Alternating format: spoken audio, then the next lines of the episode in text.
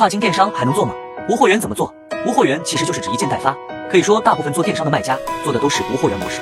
无货源也就是指卖家不需要囤货，有订单后再去找货源下单，赚取中间差价。那么无货源模式有哪些好处？为什么那么多人喜欢做无货源模式？一、无需承担囤货的风险；二、小白也能轻松上手；三、投资小收益大。以下几点卖家一定要重点关注，尤其是最后一点很重要。一、货源要稳定，以防有了订单后没货源可发出去不用，可以多备几个供货商，做重量轻和低客单价的产品，因为高客单价占用资金多，运费高。三、跟货代合作，能省去很多时间和精力，你只需要把精力放到运营上，就能获取更多销量。如果你也对跨境无货源模式感兴趣，可以关注我一起去跨境，